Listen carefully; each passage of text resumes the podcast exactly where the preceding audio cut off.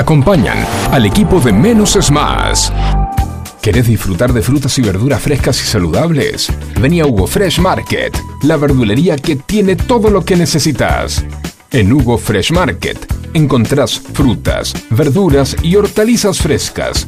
Y lo mejor de todo es que producimos nuestros propios productos hidropónicos sin agroquímicos para que disfrutes de alimentos más saludables. Hugo Fresh Market, la verdulería que te ofrece lo mejor de la naturaleza. Ecocristales. Todo tipo de floa. Espejos. Fantasía. Laminados. Repartos por mayor y menor. 11 61 98 46 45. Ecocristales.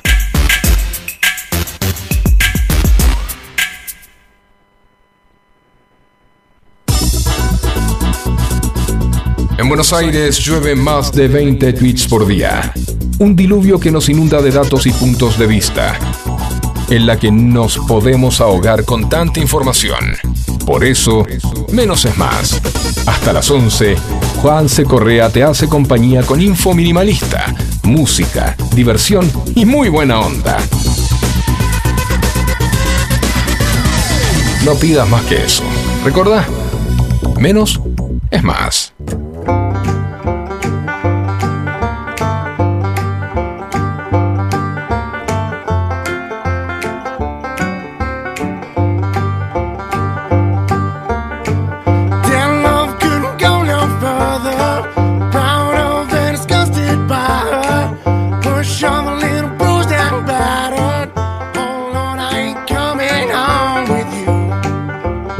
Mañana de jueves 20 de julio. Feliz Día del Amigo para todos los amigos que están escuchando del otro lado. Menos es más, soy Juan Se Correa hasta las 11 de la mañana a través de FM Sónica. Eh, feliz, feliz eh, de poder estar medio roto todavía, pero estando, estando firme, firme aquí para el compañero de ustedes en este día tan lindo, el Día del Amigo. Facu, feliz día, amigo. Hola, feliz día. Yo te considero un amigo. Este, hemos, ah, si todavía no nos hemos este, mandado a las respectivas y recalcadas de nuestras hermanas, este, somos amigos. Sí, igual para mí eh, eh, eso, eso es, parte de profundizar la amistad, ¿viste? Cuando más claro, tenés la posibilidad de decirle, ¿por qué no te das un poquito, sabes a dónde? Como dije una vez, te compras una tortuga, te subís una, tortuga y te vas bien despacito a la de tu hermana. Claro, exactamente. cuando podés hacer eso, es que ya es más que amigo. Claro, exactamente. Eh, si podés hacer eso y salir ileso, es más que amigo. Sí. Es más que amigo. Casi un hermano. Sí. ¿Cómo llegaste a la radio hoy? 8 grados, una décima la temperatura, 91% la humedad, la térmica, la sensación térmica. Para que se me fue. 5 grados 9 décimos. Frío, ¿eh? Frío, eh, frío, frío.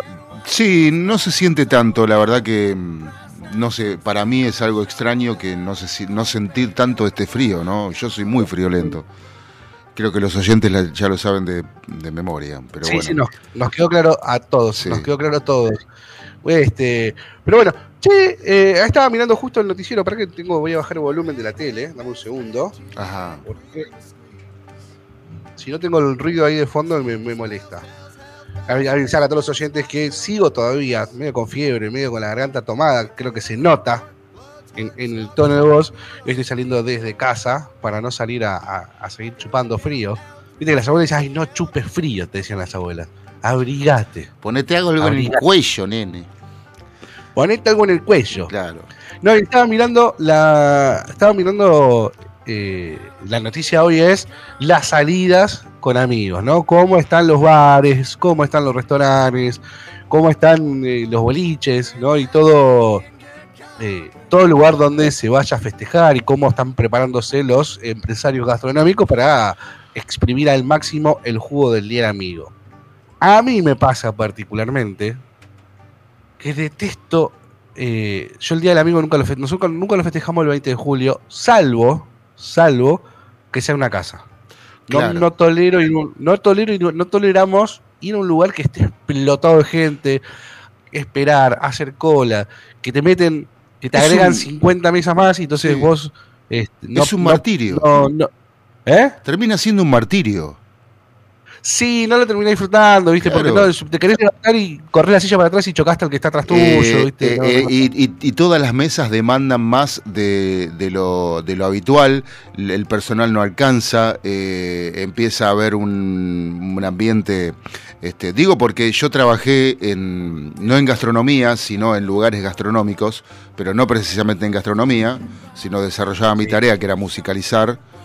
y, en la noche Claro, musicalizar la noche en vivo y bueno, nada, este, pasaban esas cosas, que estos días especiales, claro, pero ellos querían recaudar más, poner más mesas, pero no pones más, más gente que atienda. Entonces la gente va a estar incómoda porque pide algo que, tarda media hora. Este, y bueno, pero eh, eh, por eso somos amigos, podemos ser amigos vos y yo. yo también detesto eso de tener, ya cuando me dicen, hago la reserva, no, para mí no. Nosotros por eso vamos el fin de semana. Nosotros vamos a hacerlo. Le mando un saludo a todos mis amigos, a Andrés, a Diego, a, a Mati, a Nico, a Chicho, a todos. Todos mando saludos. Nosotros vamos a votar el fin de semana. Primero para que yo me recupere, porque así no puedo festejar nada. Eh, y segundo, el fin de semana tranqui. O ha pasado en años anteriores que nos hemos juntado directamente en una casa. Hacemos un asado en casa y estamos ahí. Y no, y no por y no por ser ratón o, tener el, bolsillo lleno de cocodrilos que, que no, no, te vas a un restaurante, sino porque quieren más intimidad. La gente, a veces los amigos quieren intimidad, este, y, nada, eh, hay cosas que, este, eh, por ejemplo, no sé, este, cagarte de risa media hora sin parar, eh, por ahí en un, en un restaurante no podés hacerlo. Sí, yo creo que sí. Podés, sí, pero la salida de amigos de restaurante era más de, joven, ¿no? Más de 20 pico, que no estabas casado, no tenías. Eh, no, no, no, Es más sub 30. Grupo de amigos buscando grupita de amigas y pasar, ¿viste? Bueno, eso es más sub 30, está bien. Más sub 25. Hoy, hoy, hoy más 30 es. Hay que cuidar la asiática. Hay que cuidar la asiática. eh, también quiero mandar un saludo grande a José, a mi mujer, que también es una amiga y también este, vamos a festejar el Día del Amigo con ella. Bueno, ¿está ahí? Eh, está, no está en el mismo ambiente, está en, ah. otro lado. Bueno, pero está este, escuchando. sí, está, sí, seguro, creo que sí. Yo creo, creo que está escuchando. Está con el pigmeo. Mm, está bien. Bueno. Espero, porque siempre que, siempre que mando saludos, justo ese día no escucho. Ah qué dicotomía con la familia, ¿viste? Que yo, a, mí con mis hermanos me pasa lo mismo. Te estoy escuchando todo el día, no me mandaste saludos. ¿Cómo no? ¿Cómo no? lo peor es que el día que escuchas, justo ese día no mandé saludos. Pero es que, tengo que hablar cinco minutos para que te des cuenta que te mandé un saludo. O sea, un saludo es un saludo.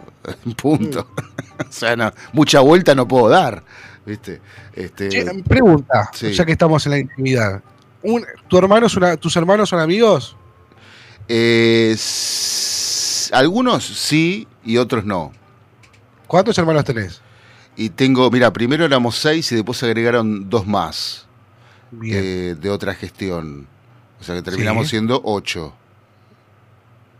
Y de los ocho, amigos, no, no demos nombre para no. No, no, no, no, no, me molesta. Aparte, aparte, bueno, uno falleció, el, que le seguía a mí, falleció Diego. Eh, pero no, eh, por ahí no somos amigos porque, mm, eh, porque, bueno, por cosas de la vida, ¿no? Por cosas de sus vidas y de, la mía. Este, pero con mi hermana somos, con mi hermana Janina, que es la última, este, que yo le llevo ocho años a ella. este, y entre medio están todos los varones, ¿no? Eh, pero mm, sí, con mi hermana Janina y con eh, Janina Delia Inés. Tiene los apellidos de las dos, los nombres de las dos abuelas. tiene tres nombres. Puede elegir, eso está bueno. Janina Delia Inés, correcto, sí. Bueno, eh, y con Sebastián, con uno de los mellizos, sí, soy amigo. Con los demás, todo bien, pero no. ¿Tenés hermanos mellizos? Tengo hermanos mellizos, sí. Mira, ¿dos varones o varones? Dos varones, dos, varones que son iguales. Muy, muy Ah, parecido. Mis hermanos, que son mellizos entre sí, nada que ver uno con el otro. Tenemos fotos donde estamos los Bueno, tres. eh, lo que pasa es que digo- los, los que son, los que son parecidos son los gemelos, no los mellizos. Sí, porque están en eh, los gemelos están en la misma bolsa, los mellizos no, Exacto. cada uno. pero yo tenía uno que era rubio, Mm. peticito y gordito, el Gonzi, y el Fede, el negro, negro, eh, flaco, flaco, flaco, flaco y alto, largo. Mm. Eh, Qué cosa no, rara. no, no. No, rarísimo, no, rarísimo. Aparte ponías a los tres en una foto y yo decía, acá hay hermanos, podés identificarlos. Y nunca decían son tres hermanos, ni en pedo, era eh, vos con este, vos con este, vos. a mí me ponían hermano con uno o con el otro. Mm. Y después decían, no, son mellizos, nada, me estás jodiendo. No, sí, son mellizos. Ustedes Son tenían la, mellizos. la- ustedes tenían la, son bastante seguidos ustedes, o sea, digamos, Tres años y medio. tres años y medio entre cada uno, entre, Entre- entre vos y tus hermanos. Exactamente, yo soy el mayor. Entonces te sacaron la famosa foto de arriba de la cama con tus dos hermanitos chiquititos, vos sentado. No, es sentado. Yo sentado y uno sentado. de cada lado. Eh, ¿viste? Yo sentado en el medio de la cama y uno de cada lado. Que está- yo elegí está- no- tal cual, sí. Yo elegí nombres. Eh, Federico lo elegí yo y Gastón y y no, Gastón elegí yo y Nicolás elegí yo.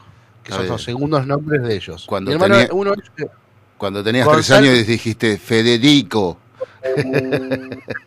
Federico. Escuchá. Gonzalo Nicolás Correa se llamaba el gordo. GNC, la boludeada que le pegué todavía. Claro. ¿Cómo es? ¿Cómo es? Gustavo Nicolás Correa, GNC. Gonzalo Nicolás Correa. GNC. Y aparte, era la explosión del GNC. ¿En qué año nacieron tus hermanos? ¿Los El veintipico? 80 ¿Eh? 87. Ochenta- 87. son. Y claro, para cuando tenían 6, 7 años en el colegio lo boludeaban. Claro. Porque en, ese- en esa época era, che, no, no sabes, mi papá le puso gas al equipo, le puso equipo de gas al auto, era como, ¡ah! Este, era- era Sí. el boom, el boom del gas. No, no digamos boom porque pobre que le explotó el tanque de gas. Eh, A mucha Eso, gente lo le único pasó que sí, lo único malo que tiene el gas, que me, yo amo el gas porque sale 2 pesos con 50, pero lo único malo que tiene el gas, tener que bajarte cada vez que cargar gas. Oh, eso me pone la nuca. No, cuando estoy solo no me pasa nada, me bajo tranquilo, viste, estiro las piernas, pero cuando Mm. estoy con toda la familia, tener que bajar toda la, toda la familia entera es como... No, pero eh, yo conozco un amigo, eh, este, hablando del Día de Amigo, Diego Pozo, este, y eh, gran productor radiofónico, el, el, el número uno, Pozo es el número uno de la radio, de la, de la radio en la Argentina, no se puede negar. Eh, para el quien lo conozca sabe de quién, estoy hablando. Eh, fue a cargar con el auto del hermano, un Renault 12 en ese momento, eh, y se quedó adentro. No te hacían bajar del auto en ese momento todavía, porque no habían pasado cosas. Pero los que le ponían gas, bueno. Entonces estaba adentro con las ventanillas cerradas, era tipo invierno, y el tipo dice que sintió un cimbronazo y que explotaron las ventanillas y que él se quedó sentado al volante sin entender qué pasaba. Eh, pero dice que explotaron las ventanillas y que por, por esas cosas del destino no se levantó fuego ni nada, pero bueno, Sí, un- era cuando todavía no te hacían bajar del auto, cuando las medidas de seguridad para la carga del GNC no estaban reguladas. Eh, sí, cuando era todo nuevo y, y no se conocía. claro. Vos sabés que yo hace muy poco, muy poco, me enteré, va, me enteré, aprendí que el gas natural comprimido es el gas de la red. Es el gas de la cocina que tenemos en casa, el gas Sí, de, claro. de- de- de la estufa, que tienen ellos un, un- un equipo de compresión de gas. Lo peor es que yo trabajaba en una empresa que vendía esos equipos de compresión de gas y nunca me había caído que ese equipo de compresión de gas era para eso. Eh, y me enteré de grande. Cosas que, viste, cosas que te enteré de grande y decís, nah, me estás jodiendo. Yo pensé que venía, no sé, un camión y le enchufaba el gas como se lo enchufó, como traían a nafta. Sí, pero escúchame, pero escúchame, es la, la sigla es gas natural comprimido. Yo pensé que era Gonzalo Nicolás Correa. O sea, ¿qué parte no entendés del gas natural? no, no, es que yo me imaginé que estaba, venía compri- con- comprimido, compreso en un camión. No sé, qué sé yo, viste. Y algunas cosas soy medio boludo, viste. En con un como-. No, no, está bien. eh, no, pero no, no, no necesariamente tenés que saber, eh, o tenemos que saber eh, de todo. No, obviamente. Pe- pero. eh, Si la pensás un poquitito, como decís vos, la pensás un poquitito. Sí, pero bueno, nada. eh, este, sí, sí, el- este, los primeros tiempos eran de incertidumbre total, pero la gente contentísima porque llenaba el tanque, hacía no sé cuántos kilómetros con dos mangos. Este, Sí. y, y empezaron a aparecer eh, tanques más grandes que ocupaban todo el, el- chasis, claro. Sí. Este, y bueno, pero, pero bueno, este, mm, digamos que yo te diría que te bajes, o sea, te hacen bajar. No, si- no, no, es que ahora tenés que bajarte, si no, no te cargan directamente. Ah, no te cargan, claro, Ah, hoy no te cargan, hoy Claro. no te cargan. claro. Lo que pasa es que si vos haces 300, casi 400 kilómetros con un tanque de, de gas, por, por lo menos el, el- el que manejo yo, y son 1.200 pesos. Mm. 1.200 pesos. ¿Cuántos kilómetros? ¿40? No, no, 300 kilómetros. Ah, 300 kilómetros.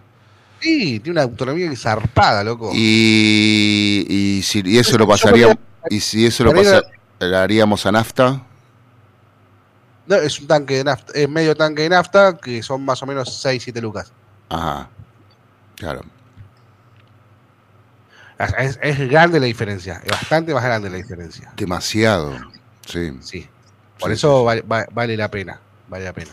sí, sí, sí. 11, 10 de la mañana, 17 minutos. 11 71 63 10 40. Nuestro WhatsApp, nuestra vía de comunicación. Si quieren, mándenos un mensajito. Cuenten cómo van a festejar este Día del Amigo. Si lo van a festejar hoy, lo van a festejar el fin de semana. Van a salir, lo van a hacer eh, in the house.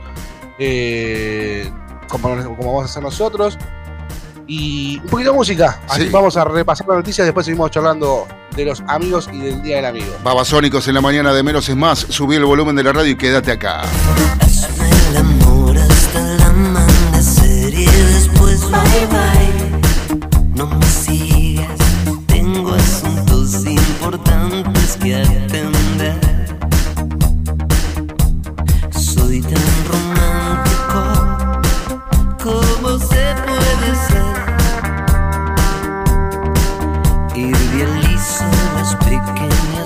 promises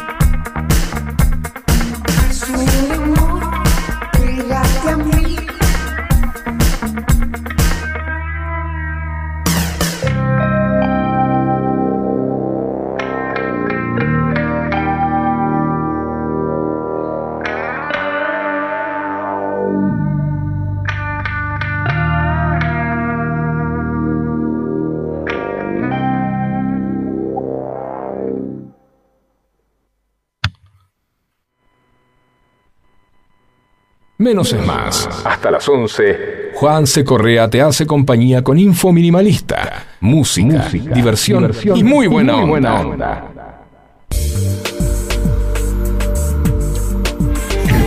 22 minutos. Eh, jueves 20 de julio, día del amigo, con 8 grados una décima la temperatura, humedad 91 por 91%. Vamos a repasar un poco las noticias, Facu, ¿te parece? Los títulos más los títulos más importantes de los pe- de los portales más leídos. Met- Arrancamos con metele, metele. Sí, metele, metele que somos todos oídos. Massa volvió a hablar con Georgieva, y podría anunciarse medidas en el contexto del nuevo acuerdo con el FMI.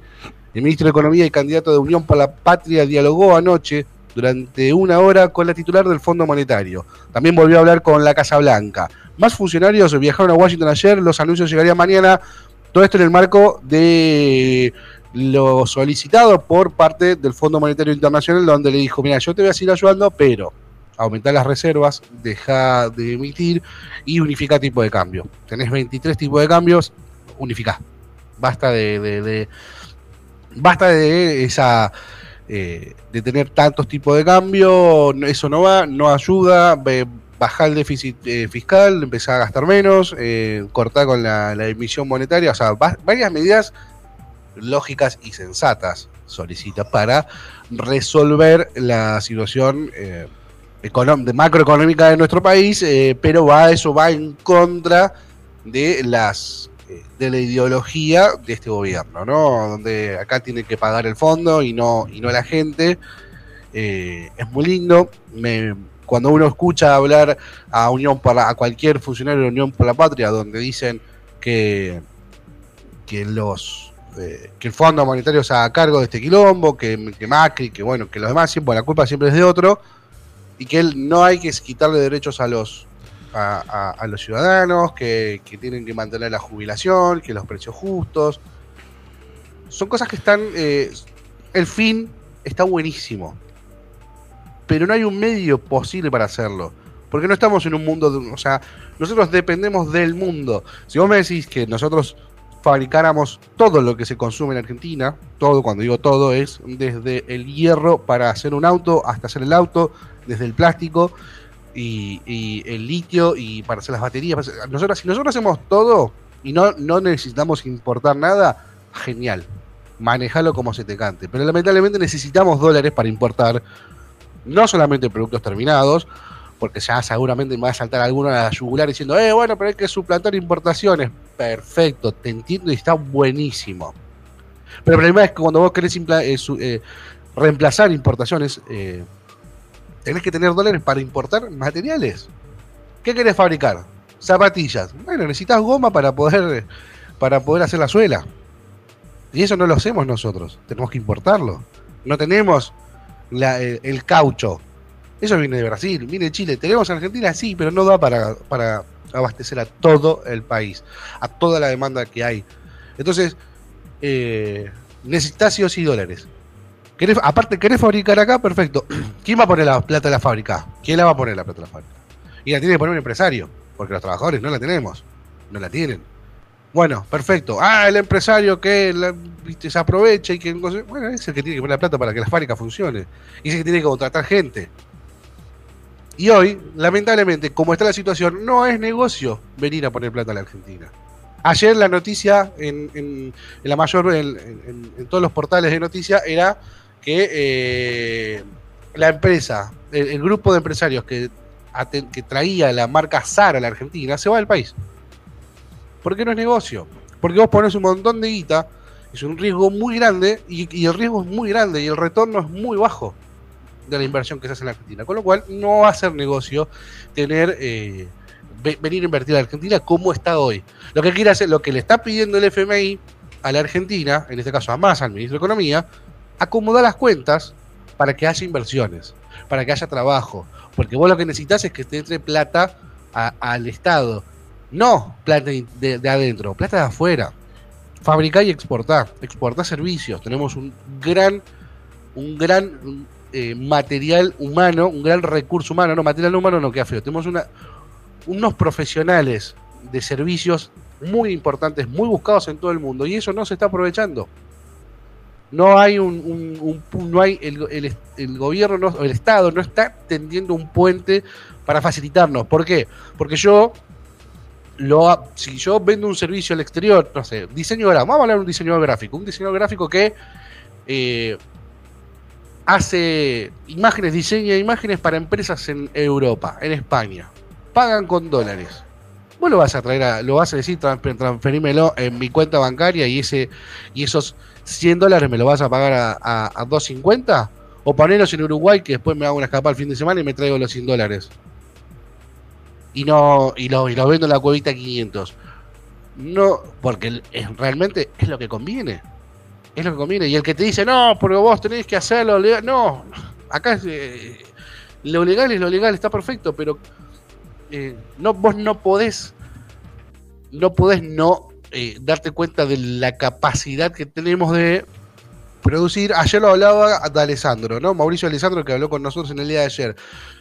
Que los vecinos, los, los comerciantes y los empresarios de, Sa- de San Martín se están yendo a 3 de febrero porque pagan menos impuestos. Eso nos está pasando a nivel nacional. Hoy Paraguay, hace esta semana, hace muy poco, el, ministro de Economía de Paraguay habló de levantar una muralla como Donald Trump quería hacer con México para que los argentinos no vayan a, Paraguay. Bueno, eso realmente es una barrabasada.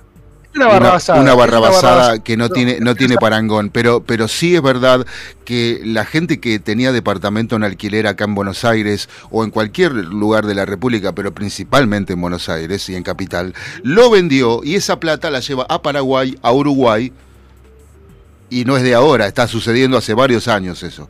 Eh, ¿Por qué? Porque Mirá. tienen mejor, mucha mejor rentabilidad allá con el dinero. Sí. Es- el No dinero sin invertirlo allá sale más. No te matan con los. Primero que no, no te sacan un, Claro. casi un 60% de impuestos. Vos, yo te digo, hace muchos años, eh, estoy hablando hace aproximadamente 5 años, yo mm, mm, estaba en el mundo de la maquinaria de bienes de uso, ¿no? Vendíamos máquina, vendía maquinaria de construcción. ¿Sabes dónde las vendía? En Paraguay. Porque el paraguayo era un negocio para Paraguay y para nosotros. Yo no, no necesitaba. Yo para tener una máquina en la Argentina, que lo he hecho, una, tenía, era representante oficial de una marca japonesa, para traerlo, no sabes la vuelta que tenía que dar para importar una máquina que necesitaba, se necesitaba para una obra. Sin eso no se podía hacer una obra. No sabes la vuelta que nos daba. Y los impuestos, 35% de aranceles, más el IVA, más ingresos brutos, más todo, te rompen. Paraguay, nada. Pásalo. Pásalo. ¿Es una máquina para que me sirve para que acá se, trabaje mejor? Sí. Pásala. No perdamos tiempo, tráela ya. Esto es una esta era una máquina que había una obra en Mar del Plata que necesitaba hacer un, un sótano profundo para hacer un edificio alto. Para hacer un edificio, o sea, cuanto más alto es el edificio, más profundos los cimientos. Cuando hicieron todo el estudio, vamos a hacerlo, arrancó la obra y empezaron a excavar, se encontraron con roca. No pueden dinamitar, porque están en plena ciudad de Mar del Plata. No pueden martillar, porque los vecinos no van a, poder soportarlo. Entonces yo tenía la solución. Una máquina que no hace ruido, no explota, no, no segura todo. Las vueltas que me dieron. Las vueltas. En el Paraguay me dijeron, tráela, dale. He vendido en Paraguay, he vendido en Uruguay, tráela, dale. Entonces, eh, ahí está la diferencia entre el modelo de yo puedo, no necesito de nadie y el Estado se va a hacer cargo, a el Estado diciendo, ¿qué necesitas? ¿Esto? Dale, yo te ayudo. ¿Qué es lo que nos pasa? ¿Qué es lo que nos falta? ¿Qué es lo que hace? Eh, no, no co- conozco un montón. Te puedo hablar de un montón de empresas, de países que hacen dumping. Para aquellos que no saben, dumping es te bajo totalmente y te subsidio el precio para que entre en un país súper competitivo. ¿eh? Por ejemplo, la maquinaria china, todo lo- el aparato chino está hace dumping. ¿Por qué te sale tan barato? ¿Por qué te sale tan barato eh, lo chino? Más allá de la calidad, ¿no? Que bueno, hoy, no sé, hoy comparando calidades eh, está muy, muy bien todo producto chino. Pero, eh, ¿por qué es más barato? Porque el Estado te baja los impuestos y hasta te subsidia para que vos exportes. Para que vos, para que el- los chinos lleguen a todo el mundo. ¿Y el qué hace el chino? Viene acá y lo que vos hacías con 100, el chino te lo vende en 80. Y no tenés que contratar gente, no tenés que. nada. Entonces, eh, ahí tenés un estado presente. No en, en- No el Estado en, no sé, eh, en regalarte una bicicleta, en regalarte una computadora. ¿Está bueno? ¿Está buenísimo? ¿Es necesario? Sí, probablemente es necesario porque hay muchos chicos que no van a tener la posibilidad de acceder a una computadora y es necesario tenerla. Pero ahí no termina. Porque si vos no le das a esa familia la posibilidad de que pueda pagar el agua, la luz, el gas e internet, ¿qué vas a hacer con la computadora? ¿Entendés? Entonces, me parece que hay, es un debate muy profundo y esto es lo que se está. que se va a empezar a debatir ahora en, estas próximas elecciones. ¿Hacia dónde queremos ir? ¿Queremos seguir eh, negociando con China, Rusia y eh, todo el BRICS? ¿O queremos volver a abrirnos al mundo y volver a exportar a todo el mundo y generar dólares nuevamente? Porque nos dimos cuenta que el campo, el gran salvador de la Argentina, puede fallar como falló con la sequía y puede fallar a veces como falló con la sequía y ahora eh, y ahora estamos pagando las consecuencias de eso. Es un debate bastante interesante para hacer y, por- estaría buenísimo poder hacerlo con alguien que eh, pueda ahondar más profundo. Sigamos leyendo las noticias más importantes eh, de, de, de Infobae. El oficialismo demora el acto de lanzamiento formal de la campaña a la espera de acordar con el FMI. Claramente, es lógico, Massa y Rossi no van a, no van a salir hoy a hacer eh, campaña porque los números no le dan, porque la situación no les dio eh, para, para, para, avanzar, para, para avanzar, como porque no están las condiciones como para salir a decir tengo la solución, porque no la, no la estás aplicando, sentido común.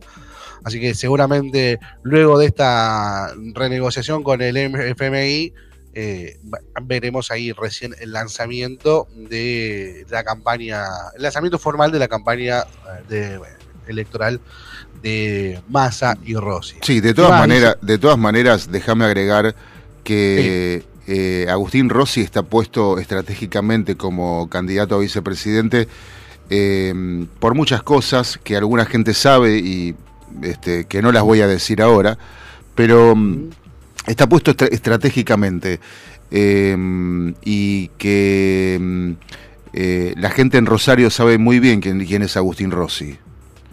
Eh, pero acá en Buenos Aires y en el resto de las provincias no, no lo tienen tan chequeado. Pero yo eh, les diría que chequeen bien a los vicepresidentes, a los que acompañan a, la figura del candidato presidencial, porque ahí está, más allá de que el, el presidente o el candidato presidente sea importante, ahí está también el meollo de la cuestión de por qué, quién va de vicepresidente. No es por cualquier cosa. Hoy no es un, un- una cara que acompaña nada más. No, no, no, seguro, no, no, no, no, no, no, y, y lo hemos visto en un montón de, de situaciones. Aparte, convengamos que cuando, el cuando, cuando Rossi era ministro de Defensa, que lo Sí. sigue siendo, Sí, eh, faltaron armamentos, faltó un misil sigue faltando. y da la casualidad que Rosario, los narcos en Rosario están armados hasta los dientes. Entonces, eh, tengamos en cuenta esas cosas. Y repito, Agustín Rossi no acompaña a Massa porque salió en la tómbola. Es por una cuestión estratégica. Malena Garbanini, todos los sectores del peronismo van a estar, van a terminar enamorados de Sergio Massa. En una, en una entrevista que dio en, en Políticos en el Recreo. Mira, y sí, ¿qué vas a decir, Malena? ¿Que no lo van a creer a tu marido? No, a ver, ¿Cómo si, que? si ella está enamorada de Sergio desde chica, es el problema desde ella. Yo no me Sí, pienso enamorar ni tocarle una, una, una sola pestaña. Disculpame, No, peronistas, No te lo voy a robar, querida. Eh, Quedátelo para vos. Sí, que te maneje la economía en tu casa. Que te gobierne a vos, a mí no. ¿Qué te gobierna vos? Sí. Una joven demandó a su abuela por alimentos. La justicia la rechazó porque podía mantenerse sola.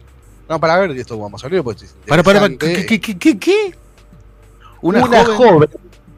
demandó a su abuela por alimentos. La justicia consideró que podía mantenerse sola y lo rechazó. La demandante de 21 años apuntó contra su abuela paterna tras la evasiva del padre para pagar la manutención diaria. Ah, quería que, sí- llegó querían que la sigan manteniendo. Sí, el caso llegó hasta una Cámara de Apelaciones de Mercedes que modificó el criterio de primera instancia. La Cámara de Apelaciones de Mercedes desestimó el pedido de una joven de 21 años para recibir de parte de su abuela el pago de una cuota alimentaria, tras considerar que la nieta tiene elementos suficientes para mantenerse sola. No, Anda a evident- laburar, hijo, anda a laburar. y- Anda a evidentemente, laburar. evidentemente tenés que ser un mal nacido, resentido o resentida y además una extraordinaria y estupenda eh, y absoluta mala persona para hacerle juicio a tu abuela. O sea, Sí. eh, No, bueno, no, pero aparte le hizo juicio al papá primero y el papá le dijo, no, ya está, hasta acá llegué. Yo tengo, tenía... Ah, primero le hizo juicio al padre. Claro. Ah, una hija de Claro, puta. como, el padre, como el padre dijo yo no, como yo no, ya está, se acabó, listo, fue a la abuela. Bueno, pero eso tiene que ver con lo que vos eh, decías de la generación de cristal, ¿no? La otra vez. Sí, Tiene que ver. Sí, sí, sí. Está conectado. Porque, totalmente porque yo a, lo- a los 13 años eh, este, me desesperaba, no sabía si terminar la primaria o ir a laburar. Eh, realmente me desesperaba por venir a laburar a la radio. Este, y hoy tienen 21 o 22 y todavía no saben ni lo que es juntar una moneda de, de- con su propio No. esfuerzo. El- el- la verdad que a mí yo veo eso y, y me- y me da angustia. Y, nervioso. ¿eh? nervioso. No te pongas nervioso. No, no, me da angustia porque, porque uno creció eh, viendo a sus padres trabajar ya tam- de, de muy adultos, casi adultos mayores te diría, al punto del retiro este, o de la jubilación, porque retirado ya estaba mi abuelo, y seguía laburando. O sea, iba todos los días al centro con su traje este, a trabajar. Entonces, me parece que eh, en, algún, en algún punto, yo entiendo que las generaciones cambian, se renuevan, eh, aparecen nuevos hábitos y costumbres y, formas de pensar y formas de analizar, pero el trabajo es el trabajo. O sea, Lo que pasa es que cambió mucho. Bueno, hay una, cuestión de, la, de las nuevas generaciones. Eh, a ver, nuestros padres, nuestros padres, la generación eh, de arriba, la generación Z, ellos buscaban entrar en una empresa para laburar toda su vida en esa empresa y jubilarse en esa empresa. claro, Ellos tenían en claro que yo quiero trabajar, no sé, te voy a poner un caso mi viejo, yo quiero trabajar en Cargill y voy a trabajar en Cargill toda mi vida. sí. Es mi- es- yo quiero lograr ahí, en San Sebastián. No, en San Sebastián era. En San Sebastián, por eso yo soy Sebastián. En San Sebastián. Era como, ahí, yo quiero laburar ahí. Y nuestra generación se dio cuenta que no, no queríamos eso. Nosotros era, bueno, de un caso particular, yo voy a entrar a trabajar acá y cuando sienta que la empresa no me da lo que ya, que se cumplió un ciclo, buscamos nuevos, nuevos horizontes. Yo tenía, yo tenía en una empresa que laburé de muy chico, tenía un contador que decía, yo me ponía novio. Cuando cumplíamos dos años, o me casaba o me separaba, decía él. No voy a hacer perder tiempo a nadie. A los dos años, o me casaba o me separaba. El el límite del tipo eran dos años. A los dos años se autorrecontrapudría. A los dos años decía, ¿es la mujer para mi vida? No. Entonces me separo. No pierdo tiempo. O sea, ni te- hago perder tiempo a otra persona. Me parece, me pare- un Bueno. poco extremo, pero Sí. me parecía bastante sensato. Sí, Bueno, yo sí, eso lo apliqué, lo apliqué en los trabajos. Mm, Yo cuando cumplía los dos años decía, me planteaba, ¿qué me puede dar esta, qué me puede seguir dando esta empresa eh, para seguir creciendo profesionalmente o económicamente? Y no me puedo ofrecer más nada ya. Bueno, listo. Che, me sentaba con el empleador y decía, mirá, vos, eh, hasta Mm. acá eh, estuvo buenísima la aventura, voy a salir a buscar nuevos retos. Me parece muy piola. ¿Qué es lo que pasa? Y esto he hablado con eh, profesionales de recursos humanos hoy. Te dicen, no quieren laburar. O sea, hola, sí, ¿qué tal? Yo recién terminé, el terminé la facultad. Tengo 24 años, estoy recibido, tengo título de licenciado en administración de empresa, contador, lo que sea. Quiero trabajar home office, quiero cobrar 500 lucas, tener un mes de vacaciones eh, y mi horario es de 7 de la tarde, de 7 de la mañana, de 9 de la mañana a 3 de la tarde. Sí, ellos ponen el horario. Dice, no, no, pero bueno, Ellos ponen ¿Qué las condiciones. ¿qué Todo. experiencia, claro, ¿qué experiencia tenés? No, ninguna. Entonces no. Bueno, listo, no. ¿Y ahí qué pasa?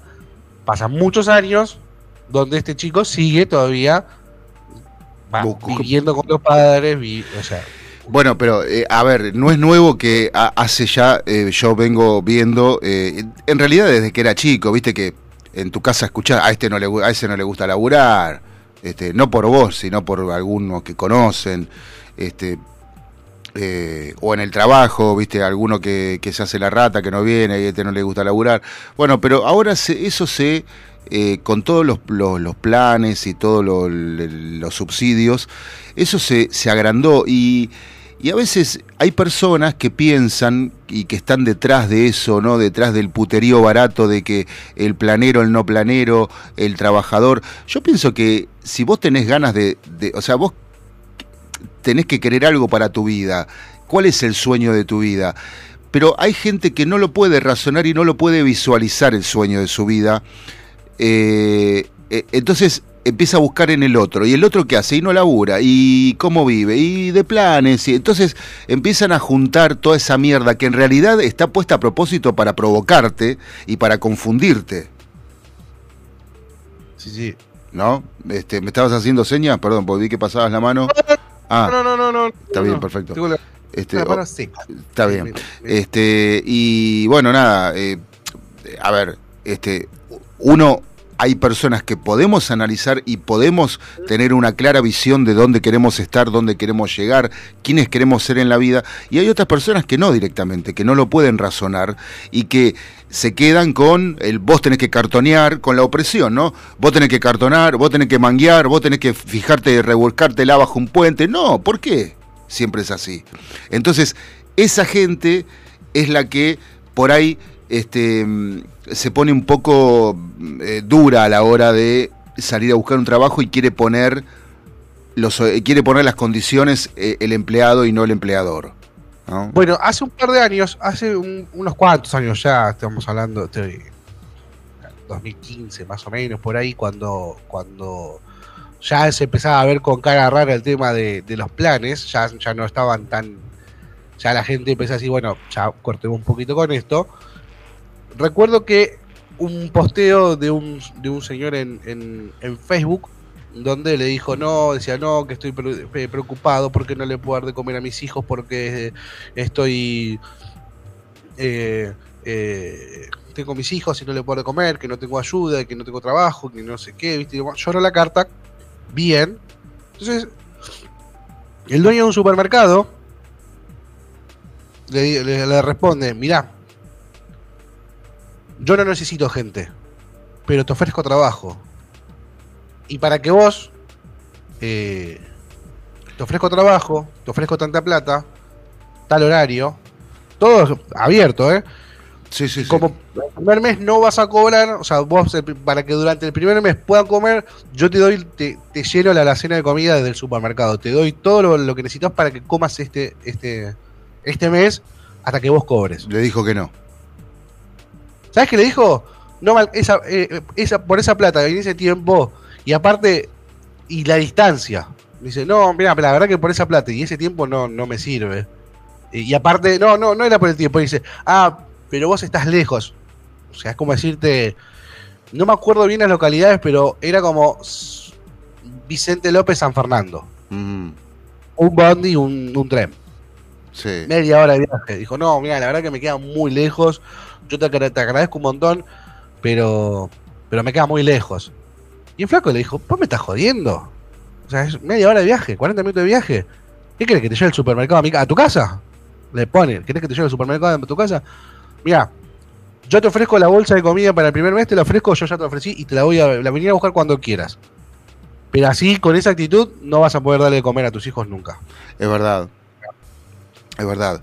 Eh, pero bueno, lo que pasa es que venimos de 25 años de hijos que ven a sus padres que no trabajan. Nietos, ya se ven nietos. Bueno, ya los nietos ven a sus, a sus abuelos que no trabajan. Entonces, Sí, sí. este eh, la mm, eh, o sea, nos educan con, con las acciones, ¿no? Más que con las palabras. Eh, entonces, yo vi a mi abuelo trabajar, vos viste a tu viejo trabajar. Eh, Este, y, y bueno, y eso es lo que mm, sin más ni menos nos levantamos todos los días para hacerlo, eh, sin pensar este, eh, si, si la radio o el trabajo me tiene que dar más plata, me tiene... No, no, no, no, no, no pensamos en eso. Pero bueno, hay gente que es más gremialista que otra. Yo odio el gremialismo. La verdad que eh, me parece que no sirve absolutamente para nada más que para enriquecer a algunos pocos. Eh, ¿Puedo hacer una, una, una, una observación? Sí. El, el gremialismo argentino. El gremialismo. Bueno, por- en otro lugar no hay. No, sí, ¿cómo que no? Sí, hay, sí, a ver. sí, sí, hay. Eh, o sea, los sindicatos ah, en Estados Unidos están, en Europa están, en todos los países están. Lo que pasa que el sindicalismo en otros países, primero que no tienen, eh, las reglas son muchísimo más claras eh, y mucho más fácil todo eh, para el desarrollo, ¿no? Y con una justicia ágil y rápida. Sí, y los que lo- y, los que manejan la cúpula de los de los gremios o sindicatos no se enriquecen. No, no, son empleados, son Claro. trabajadores. Exacto. ¿Dónde, dónde en ninguna parte del mundo vas a ver al, al líder de camioneros Bloqueando. Sí, al- al- no, no, sin, sin saber encender un, mot- un, eh, un camión, eh, sin saber cargarle urea a un camión, porque Claro. desde, desde que se inventó el camión con urea ya no, eh, eh, Moyano no, ya no conducía camiones. Claro. Los, los, no te- y aparte, pará, no te estoy hablando del líder sindical, el delegado que estaba dentro de la empresa, ese tipo ya no laburaba Claro. ya no labura. Yo los delegados que he conocido en las empresas que he trabajado, no estaban todo el día sentados tomando mate. Era un- eh, o sea, el dueño estaba pagándole a un tipo por no hacer nada y para que le haga quilombo cuando pintaba hacer quilombo. Claro, Eso no y- pasa en- Claro, Entonces- claro. Bueno, Entonces- e- es el caso, es el caso de, de, de, de Capitanich con los con los Sena. Cuando Capitanich eh, pedía el corte de ruta, le pedía más plata al gobierno para cort- para, para que levanten el corte de ruta. Entonces, es lo mismo. O sea, tenés un tipo que es una, es una larva que además de, de ningunear y de, y, de, mm, y de maltratar a los compañeros en muchas oportunidades antes que defenderlos o defender los intereses de los trabajadores, los están ninguneando y, y es el que decide quién, quién está, quién no está. Eh, lo- los delegados son eh, un arma de doble filo a veces. Y a veces, Sí. muchas veces no hacen un carajo. Por eso yo te hago la aclaración. El problema Sí. no es el sindicalismo, sino los sindicalistas. Claro. Porque el sindicalismo es necesario, sí, es necesario, es necesario. Última noticia, y vamos a un tema. Dale. Facu. Eh, informa Infobae. Se los advertí en 1984 la predicción de Cameron, de James Cameron, en Terminator sobre la inteligencia artificial. Eh, yo le tengo miedo. A mí, yo uso la inteligencia artificial para trabajar a veces, la utilizo en diseño gráfico, la utilizo en, en- algunos textos que hay que escribir, te ayuda un montón, pero me da un poco de cositas, así como... Yo cuando abrí, ya desde el vamos, en mi computadora, eh, el chat OpenAI lo tengo grabado en mi barra de... En, la barra de, de, de acceso rápido, tengo grabado el, el chat OpenAI y dice, le puse como nombre Skynet. Ya desde el vamos, pues yo le tengo miedo. Lo primero que le pregunté es, loco, vos no te vas, ustedes se van a rebelar contra nosotros. y no me contestó, eso me dijo, no, yo nosotros no te puedo contestar eso. Sí, se hizo el boludo. ¿En serio le preguntaste eso? ¿Así, loco, ustedes se van a rebelar contra nosotros? Sí, ¿qué pues? No, no, me acuerdo que le puse, ¿qué probabilidades hay de que ustedes se rebelen contra los seres humanos? Y me dijo, soy, un- no, mira, soy un lenguaje, no, no, no tengo todos las, los conocimientos y lo que va a pasar en el futuro. Te mintió. No sé, Te volació. vamos viendo, me dijo. Vamos viendo. Depende cómo se- depende las Depende- cagadas que se vayan mandando. Depende, depende. Bueno, hay, hay Isaac Asimov, que es el que fue el escritor mm, que dio vida al robot como, como humanoide, al robot que todos conocemos hoy, Sí. en su saga Robot. Eh, aquellos nerds como yo que saben de Isaac Asimov, él fue el que diseñó tres reglas para eh, tres reglas de la robótica para cuidar al ser humano. Decía, la regla número uno es ningún robot puede lastimar a un ser humano. Regla número dos, ningún robot puede dejar, permitir que un ser humano sea lastimado. Siempre y cuando no entre en conflicto con la regla número uno. Si hay dos seres humanos peleando no, y hay uno que está por matar al otro, no puede matar al que está por matar. Tiene que defender sin matar a ninguno. Y la regla número tres es, los robots se tienen, tienen que defenderse a sí mismos, mantener su supervivencia sin entrar en conflicto con la regla 2 y la regla 1.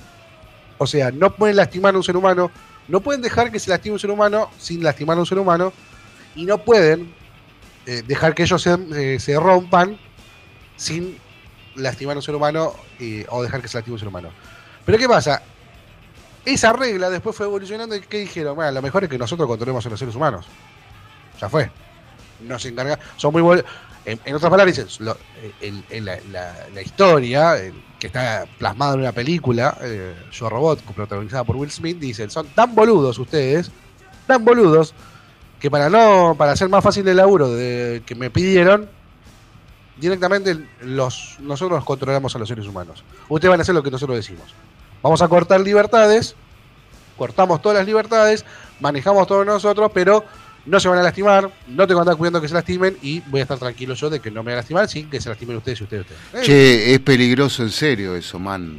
Es peligroso, es peligroso. A, a dar No miedo. jodamos, no jodamos. O sea, No lo olvidemos. Por eso hay muchos, por eso hubo muchos. porque un día, más- por- porque un día van a abrir, eh, van a abrirle la jaula a, a todos los lugares donde fabrican robots y estamos, estamos abrochados, loco.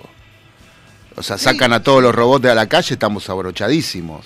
Nah, en- O sea, en- ¿con quién vas a, vas a ir con palos a, a, a qué? O sea, Mirá, déjame que. Eh, ve, que esto es una noticia vieja ya. sí. Eh, hay. Ya. ¿Eres un robot perro?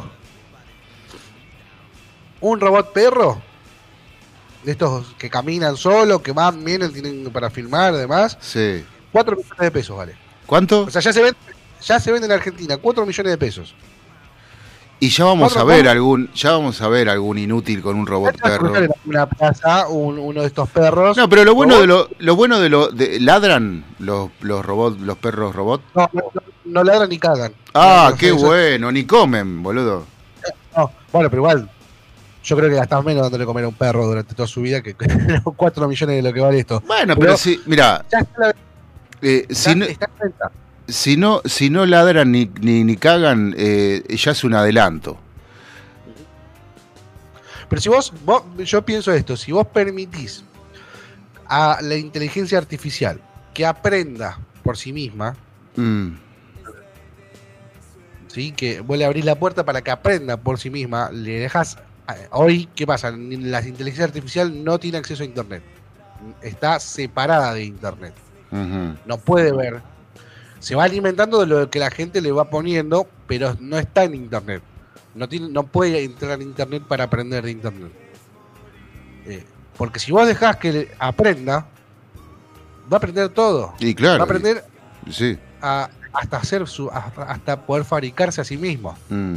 Entonces, por eso está, está, está bastante complicado y por eso este, James Cameron, el, el director y el, el escritor de, de Terminator, dice, ojo que esto yo ya lo vi, eh.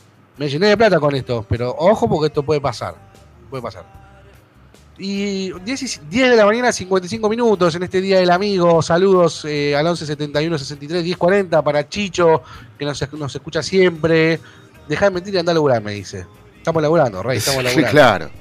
Laburando, Aunque no, laburando. aunque no para- parezca, aunque no parezca, sí. Estamos laburando. Un saludo para Nico Pinotti también, para todos los amigos que nos escuchan siempre en esta mañana de eh, 20 de julio, Día del Amigo. ¿Sabes por qué es el Día del Amigo hoy? Ya, ya creo que todos lo sabemos, no hay noticias. ¿Por qué se celebra justo hoy el Día del Amigo? ¿Por qué se celebra Ah. hoy? No, no, no tengo idea. El 20 de julio la fecha del Día del Amigo. Porque fue el día en que el hombre llegó a la luna. Ah, sí.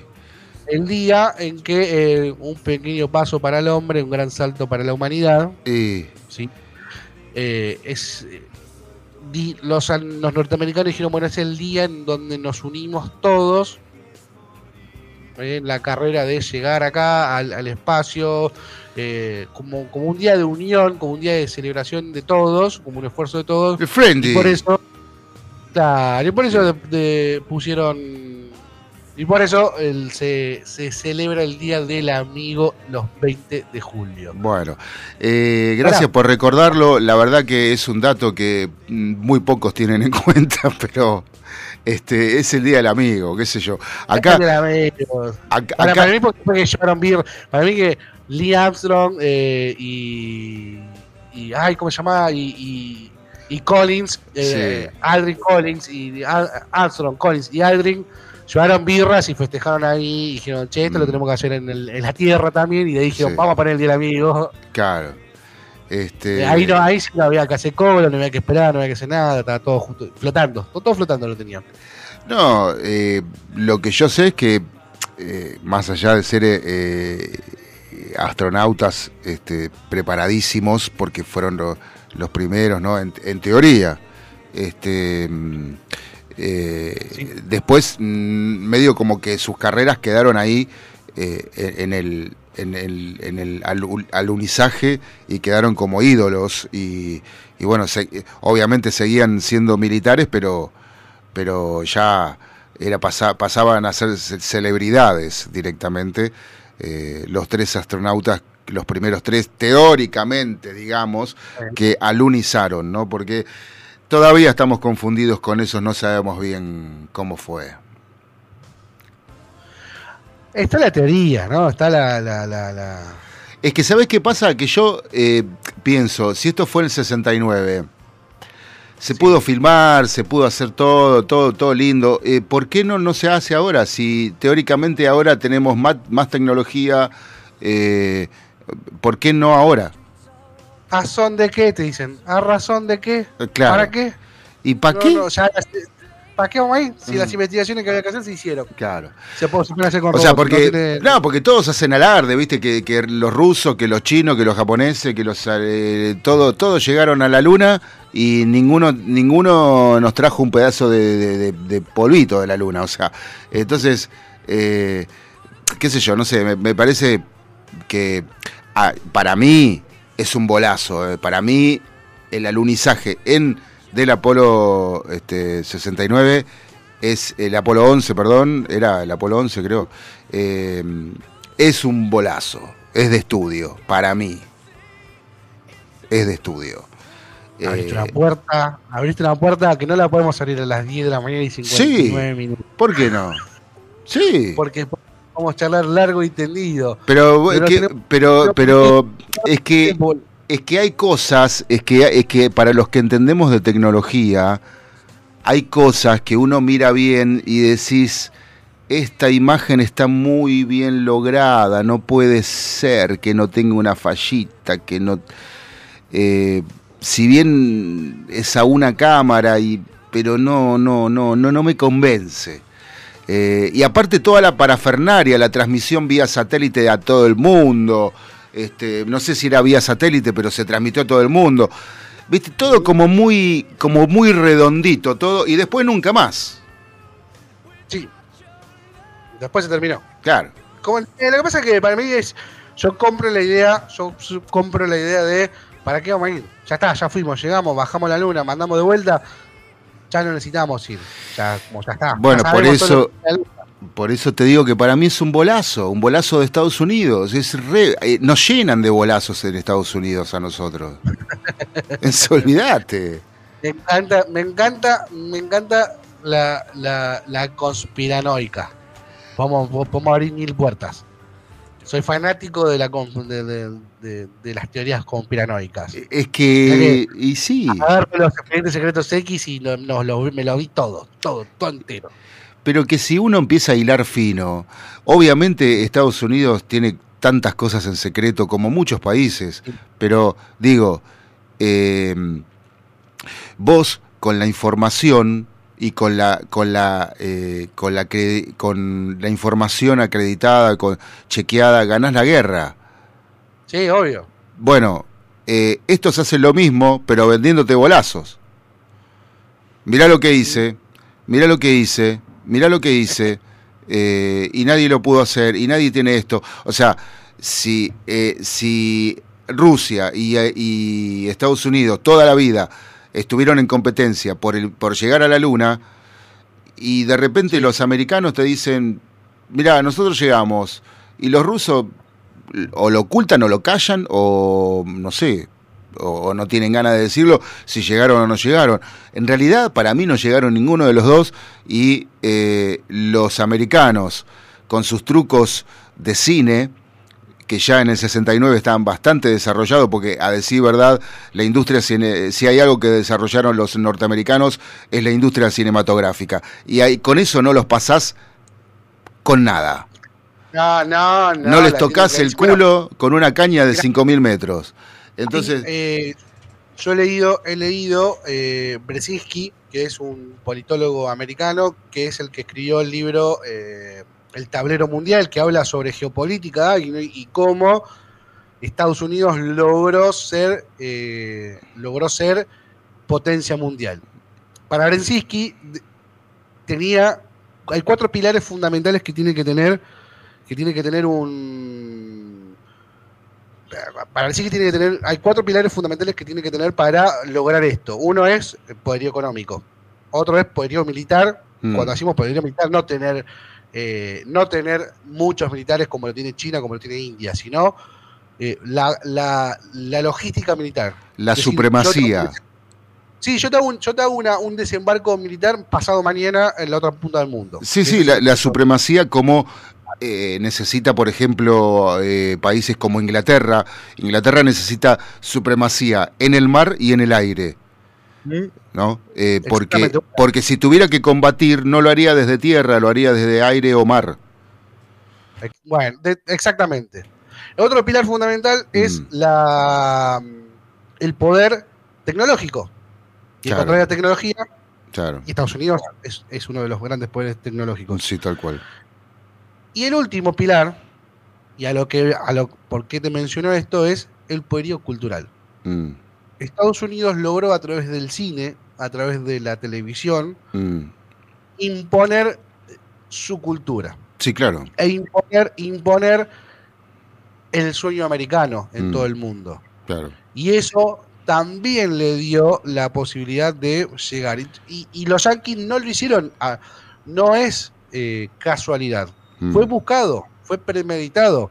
Por Mm. eso, por eso, en Estados Unidos, cuando vos querés hacer una producción de tele o, o de, de tele o de, de cine, hay subsidios que brinda el Estado americano en base al patri- el patriotismo que vos pongas en la, en, la- en- en tu producción. Y si vos bueno, pones banderas, si vos pones banderas, o sea, si vos pones banderas ya tenés un subsidio. O sea, vos fíjate que vos prestá atención que toda película, ah, no, toda, la mayoría de las películas norteamericanas tienen un festejo del 4 de julio, tienen un festejo de alguna fiesta eh, local, mm, tienen la bandera colgada, siempre sale algo, siempre tienen algo muy de su cultura, y eso no es que porque el guionista se le ocurrió, es porque al productor le entra guita del Estado si hace eso. claro, bueno, O- igual, bueno, igual que acá que lo- los documentales eh, que hace el Inca, que son plano, largo, plano corto, plano largo, plano corto, 15 minutos de eso y después aparece un tipo sentado bajo un árbol que te dice, eh, eh, en quichua te dice, mañana, yeah", y, claro, ¿viste? Y decís, che, qué interesante el documental, muy lindas las imágenes, pero hasta ahora no me explicaron nada. Pero bueno, pasa eso, pero ojo, porque con las figuras de Hollywood, sobre todo con los hombres, eh, Hollywood en los años 20 eh, hacía fiestas privadas y muchos eh, comediantes y actores conocidos, muy conocidos, emblemas del cine, eh, vejaban y violaban mujeres en fiestas privadas que organizaba Hollywood.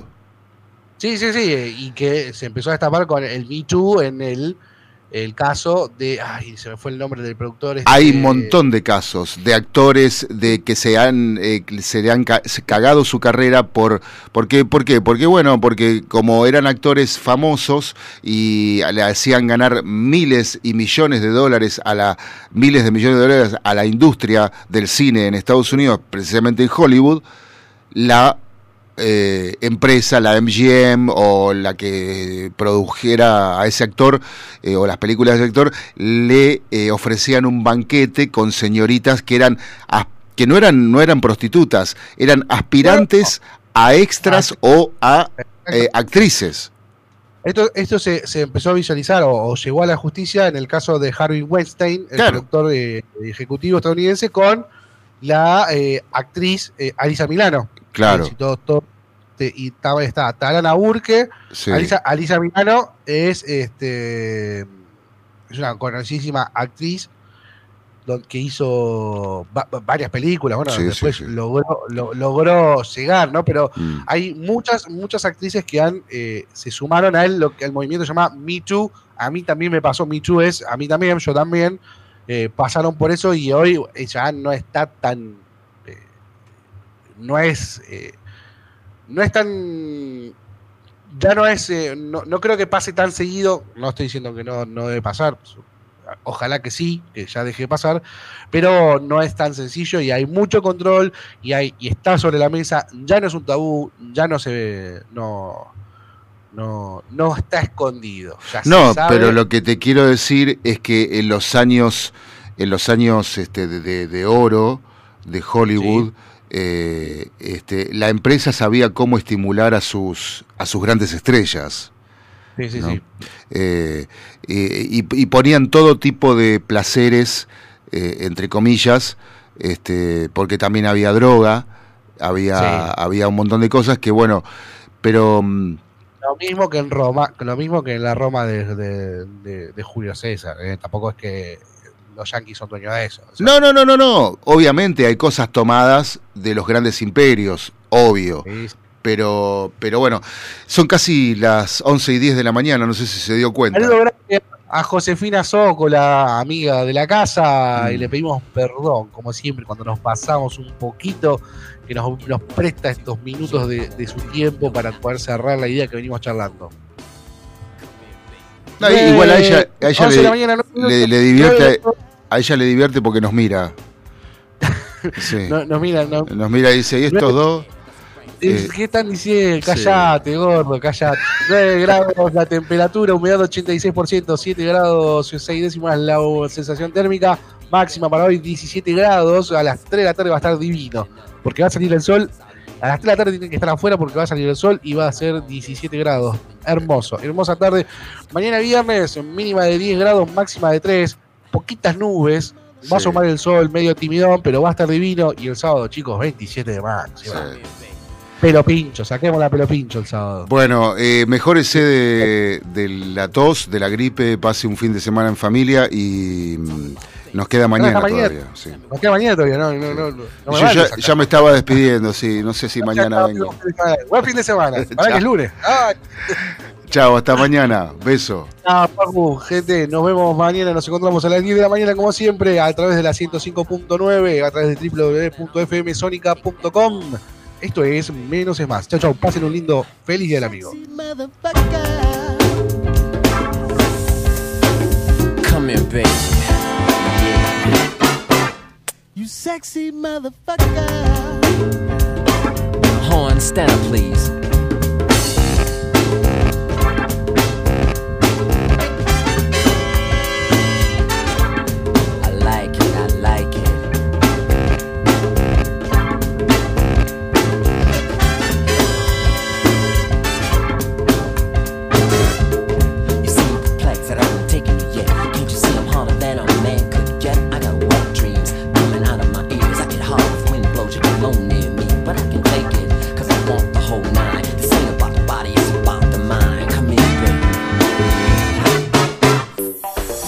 Acompañaron al equipo de Menos es Más. ¿Necesitas atención especializada para comedores escolares, geriátricos, clínicas, hospitales, productoras de TV, heladerías? En Hugo Fresh Market tenemos todo lo que necesitas. Además ofrecemos servicio de frutas para empresas y oficinas. ¿Te parece poco? En nuestro local central, ubicado en Avenida Maipú 2263 Olivos, podés encontrar la mejor variedad de frutas, verduras, carnes y fiambres. Hugo Fresh Market. La verdulería que te ofrece lo mejor de la naturaleza. Ecocristales. Todo tipo de floa. Espejos. Fantasía. Laminados. Repartos por mayor y menor. 11 61 98 46 45. Ecocristales.